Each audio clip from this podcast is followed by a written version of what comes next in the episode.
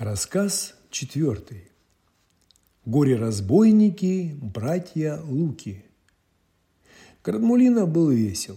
Еще бы. Ему удалось убежать из отвратительной тюрьмы, помочь румяной тыковке, а ко всему прочему ярко светило солнце, зеленела трава и дул приятный ветерок. Он шел и пел свою незатейливую песенку. У реки цветет калина – а в лесу растет опенок, я веселый гранмулина, и таким я был с пеленок. Вдруг из-за кустов кто-то выпрыгнул. Это были разбойники. Вид их был ужасен. У одного в руках рогатка, у другого кухонный нож – надо сказать, в Макаронии, как и во всякой добропорядочной стране, были свои отъявленные негодяи и разбойники. Ими были братья Луки. Лук – зеленое перо и чеснок – острый зубок. Они вооружались кухонными ножами, рогатками и на большой дороге грабили прохожих, отнимали деньги и вещи. А потом отправлялись в кабачок толстого цукини – и продавали ему награбленное. «Поднимите выше руки, свои вещи считайте пропавшими. Мы лихие братья Луки, ваши деньги станут нашими». «Плакали твои денежки», – прогнусавил Луктю зеленое перо. «Выверните свои кармашки на курточке, штанишках, с напускной вежливостью проговорил чеснок, острый зубок. А не то мы привяжем тебя к дереву и убежим. Придет серый волк и съест тебя.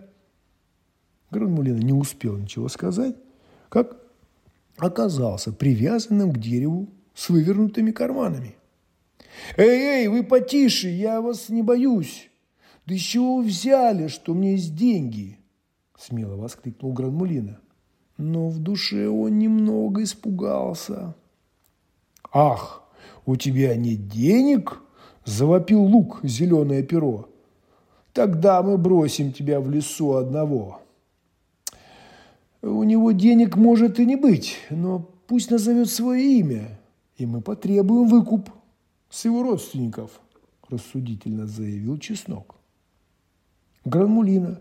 Меня зовут Гранмулина. Я бедняк и нет у меня богатых родственников, сердито ответил Гранмулина. Гранмулина! Оба брата уставились на него, как на какое-то чудо. Так это тебя ловят, как опасного бунтовщика и нарушителя государственного порядка. «Эй, кто обижает моего друга?» послышалось со стороны огорода. И на заборе повис перчик. Он был весь красный в зеленом беретике. Какие бы ни были братья Луки разбойниками, но и они не решались связываться с перчиком, ведь он был чемпионом всей Макаронии по борьбе и не раз мял бока обоим братьям. Перчик ловко перепрыгнул через забор и двинулся в сторону братьев Луков, которые, впрочем, не собирались отступать. Их же было двое. Через секунду они свились в один клубок. Когда, наконец, сражение прекратилось, на братьев Луков было печально смотреть. Чеснок острый зубок распался на дольки и тихонько хныкал – у лука зеленого перо на голове вместо прекрасных зеленых перьев торчали жалкие размочаленные обрывки. Перчик тоже был поцарапан, но вид имел бодрый, и его курносый нос все так же задиристо торчал вверх.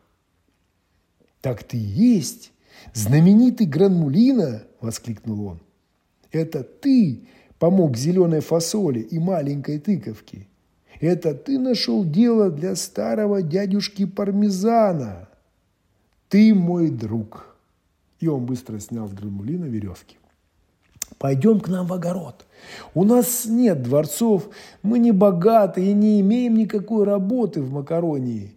Но мы всегда рады друзьям. Там тебя никто не тронет. Братья Луки там тише воды и ниже травы. Хм.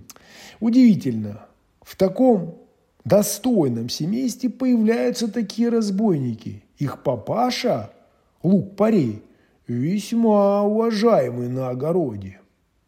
Они направились туда, где начинался огород. Перчику хотелось все рассказать и показать. Не каждый день приходится общаться с такими знаменитыми гостями. Наконец, когда они уже вошли в ворота, он задал вопрос, который его больше всего интересовал. Гранмулина, а правда, что и мы, перцы, можем найти работу на кухне у Его Величества Макарона XIV? Я ничего не могу сказать плохого про тыковку или фасоль, но и мы тоже очень уважаемая семья на огороде. Вот я, сладкий перец, а мои двоюродные братья – горькие перцы. И все мы неплохие парни. У нас есть родственники за границей, и там они все находят работу в самых лучших кухнях. Перчик, ты же знаешь, что мы не имеем права есть макароны с чем-либо. Это закон. Но если ты никому не скажешь и не выдашь меня, я придумаю тебе что-нибудь, и это, поверь, мне будет очень вкусно. И он исписал несколько страничек, вырванных из тетради, и отдал перчику. То, что он написал, была страшная тайна.